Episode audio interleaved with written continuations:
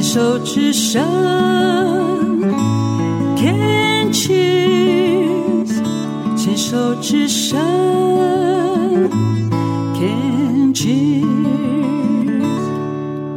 这里是牵手之声网络电台，现在进行的节目是《静静过生活》，我是小镜子。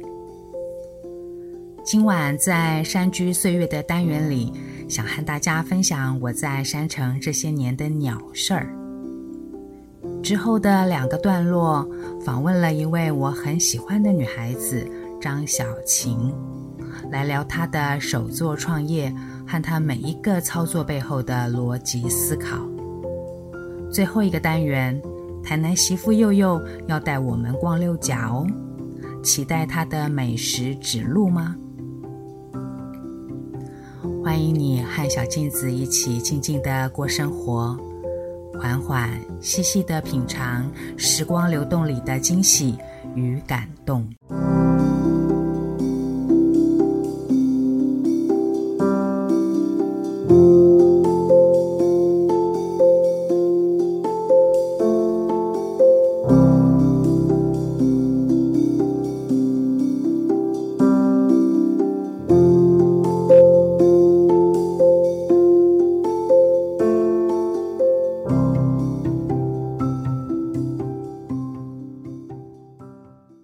在静静过生活的第三集里，聊了我在山城的蓝雀经验。今年又平安地度过了蓝雀的繁殖期，没有被攻击。不过，还是颇想再被蓝雀抓抓的头皮按摩啦。山城的房子错落在山坡上，几乎每户都有自然景观，在窗边或阳台上待着。观看大自然跃动的生命，都会让人欢喜放松。接下来的鸟事分享，绝大多数都是我没出门的懒人记录。我家侧边晒衣服的阳台外面有一棵南洋杉。有一天，听到类似鸽子的叫声从树上传来，咕咕咕，咕咕咕。蹑手蹑脚地靠近找寻声音的来源，原来是朱颈斑鸠。南洋杉的树干通直，枝桠轮生在主干的四周长得很密集，枝桠和主干间常常有落叶的堆积。朱颈斑鸠以堆积的落叶树枝做巢，在孵蛋了。它们的叫声就是那么的清晰靠近。我们享受它们的温柔音频，咕咕咕，咕咕咕。它们放心安顿，抚育下一代。连续几年都会有朱颈斑鸠来南洋山上面下蛋。晒晾衣服的时候，总是得要特别的轻手轻脚，生怕惊扰了它们的繁衍。面山的窗边种了一大盆的薄荷，春夏之交。嫩绿的枝叶总是勃发的，让人赏心悦目。薄荷叶除了泡冰水喝之外，我还会把小毛巾浸泡在薄荷水里冰镇。夏天里，带着薄荷清香的毛巾冰敷晒红了的脸，清新舒爽至极。有一年，我们出去露营，之后又天天的往山上海边跑。有一天，熟悉的朱颈斑鸠又开始叫了，听声辨位，哎，怎么不是在南洋山那个方向呢？声音是在面山窗边的方位，莫不是？悄悄地走近一看，天哪，我的薄荷，几天没浇水，有点干了，叶子也微了，斑鸠妈妈就把汁液挤出了一个窝，下蛋了。只好期盼薄荷能够挺得住至少两个礼拜。然而，我们几次都忘记斑鸠在薄荷盆里做窝，猛然开窗，惊扰了斑鸠妈妈。结果，它弃巢了，留下两颗蛋。再后来，也不知道是谁把蛋给吃了，好懊恼我的粗心和粗鲁。而薄荷也已经死透，得再重新来过。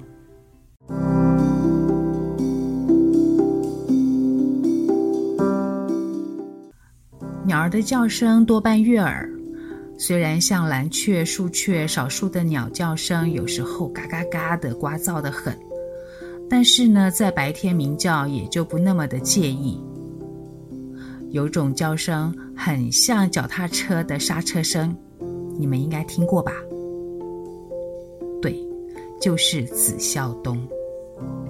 白天叫就算喽，有段时间他们特别爱在凌晨三点多到我床头窗边刹车叫，然后快乐的在楼上楼下的遮雨棚上面开派对，蹦蹦跳跳再叫叫，至少十分钟。每天来，每天吵。忍耐了几天，我受不了了，用力推窗，怒吼一声，换得了整个清晨的安静。但是隔天又来了，这回我也不客气了，拿颗柳钉朝他们跳动的位置砸过去。受了惊吓的子孝东们口耳相传，此户人家不好惹，不能靠近。从此之后，就再也没有热闹的窗边集会，终于可以安稳的睡到天亮。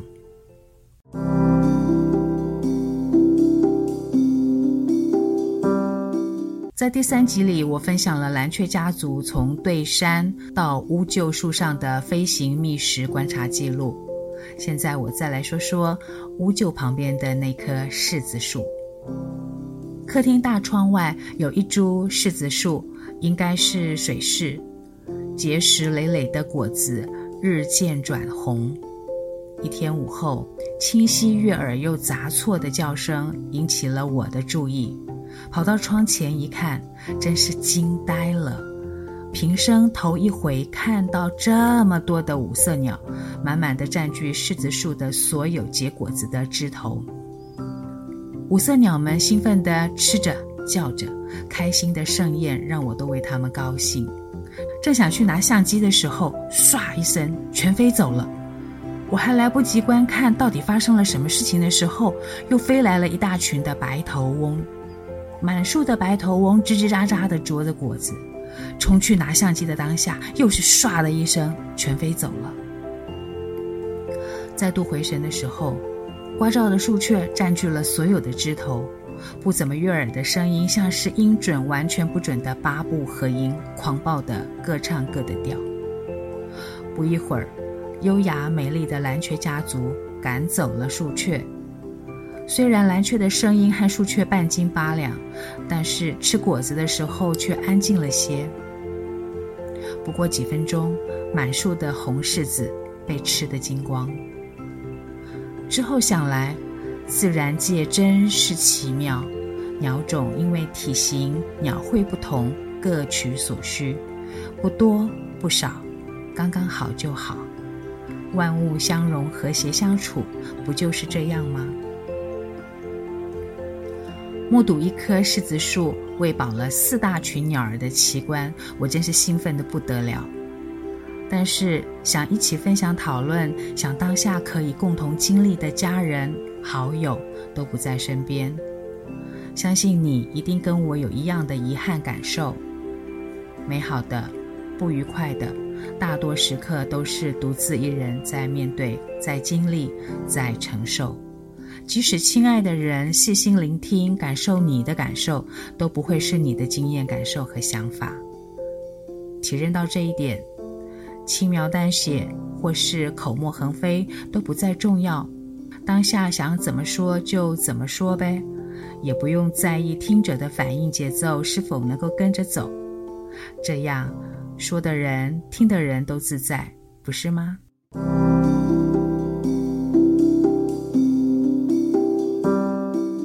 山城还有些鸟儿的叫声很容易辨别，夜晚时分总是有黄嘴角鸮的叫声传来，悠远轻柔。听了还蛮能够陪伴入眠的，不过如果很靠近听的话，就有一点尖锐了。清晨在乌桕树上能够听到修流的叫声，修流只有拳头大，是体型最小的猫头鹰，也是二级珍贵的稀有鸟类。我们一起来听听它的声音。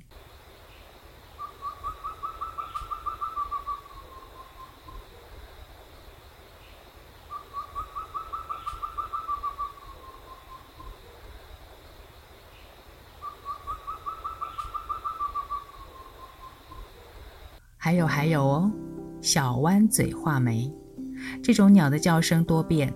曾经有小弯嘴画眉模仿邻居水树家的电铃声，水树还急急忙忙地去开了门几次，后来才发现是被戏弄了。我们来听两种叫声。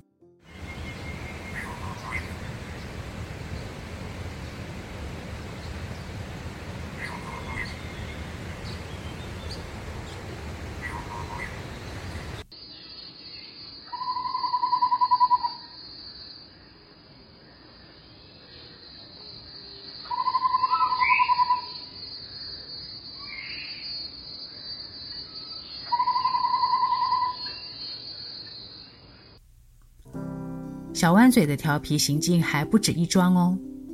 另一位邻居朋友也算是小弯嘴画眉的受害者，他在脸书上贴文哀怨地诉说。不过大家看了都觉得是一篇炫耀文，我得到他的同意，在这儿念给大家听。都是他，害我不再算是爱鸟人士，怪也怪我植物种的太多太好。阳台里除了有草席、攀席和树蛙，某晚准备关阳台灯的时候，还赫然发现一尾青竹丝挂在灯架上。除了青竹丝我必须立马请走外，其他动物我都张臂欢迎。唯有一群小弯嘴每天都来，这群无赖已经把我家阳台列为每日鱼肉乡民的必经路线了。他们爱在植丛中穿梭不打紧，不断刮噪，我没在意。不怕人的行径侵犯我作为一个人类的尊严，我也还能忍受。只是他们已经踩踏折断了我好几片殷殷期盼而来的嫩叶，让我心疼了好几回。要不是该死的道德束缚，真想。还好，他们地痞流氓般的嚣张行径，来时定会呼朋引伴地胡吹怪叫，我也只能肉身冲去吓走他们。他们也都知道我的斤两，依然每日必来，每来必叫，根本没把我放在眼里。嗯，我得靠一下，这种鸟怎么爱得下去？如何？听起来是不是就是炫耀文无误啊？他家有许多雨林植株，生态丰富，又是位超级绿手指。偶尔我还会分到几株小苗培育。小碗嘴就是踩断好不容易抽嫩芽的植物，才会发这篇哀嚎文。不过没两天，就发生一件事情。事后他又发文说，这不仅是现世报，而且还是即时报。事情是这样的，中秋节当天，他们夫妻清晨散步，发现一只菱角鸮吊挂在捕鸟网上，晃啊晃的，于是救下了这只鸟儿，并在山城的生态群组里询问可以就医的资源。我曾经在第六集的时候谈窗纱这个议题。那针对这个专业的讯息呢，我电话访问了台北市猛禽研究会的王礼敏医师。由于住家附近可以协助的兽医院没有开，于是紧急联络了王医师。猛禽研究会无休，所以呢，邻居夫妇赶忙从台北盆地的最南端开车急送最北端的阳明山。这一来一回的折腾，半天的光阴就没了。来回奔波也是颇累的，还得调整休假的行程。就这样，他直呼是及时报。哼，他们是可爱善良的邻居，对吧？我跟他说，他这趟油车河值得啦。还好你们慈悲挂心，又有正义感，林角鸮才有活命的机会呀。领角鸮经过王医师仔细的检伤后，幸无大碍。休养七天后，由志工刘苏玉送回山城野放。刘苏玉是一种鸟，是荒野志工的自然名。野放的时候呢，刘苏玉还特意的静心聆听附近的猫头鹰叫声。我们的右后方有黄嘴角鸮，得到反方向去野放。志工解释，猫头鹰的地域性很强，别让它们打架。野放时必须要录影记录，除了回报猛禽研究会，也要跟动保处结案。怕猫头鹰冲撞，刘素玉要我们蹲低录影。林角鸮从盒子里出来的时候，还张望了一下，看起来他有点生气，因为在盒子里待得有点久。